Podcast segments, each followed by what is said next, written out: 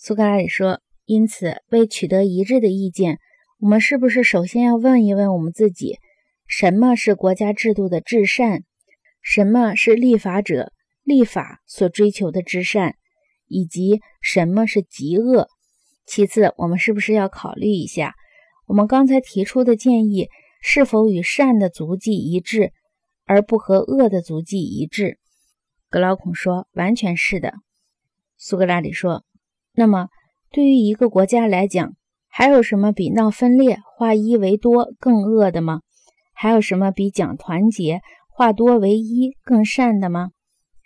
格劳孔说：“当然没有。”苏格拉底说：“那么，当全体公民对于养生送死，尽量做到万家同欢、万家同悲时，这种同甘共苦，是不是维系团结的纽带？”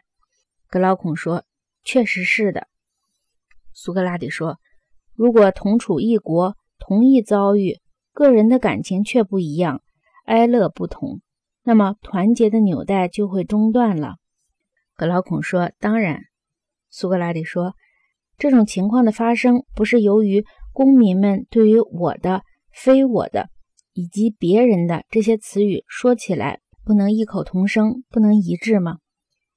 格劳孔说：“正是。”苏格拉底说。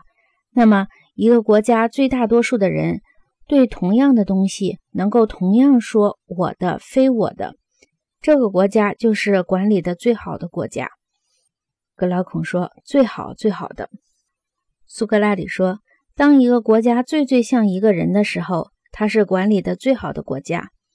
比如像我们中间的某一个人的手指受伤了，整个身心作为一个人的有机体，在统一的指挥下。”对一部分所感受的痛苦，浑身都感觉到了。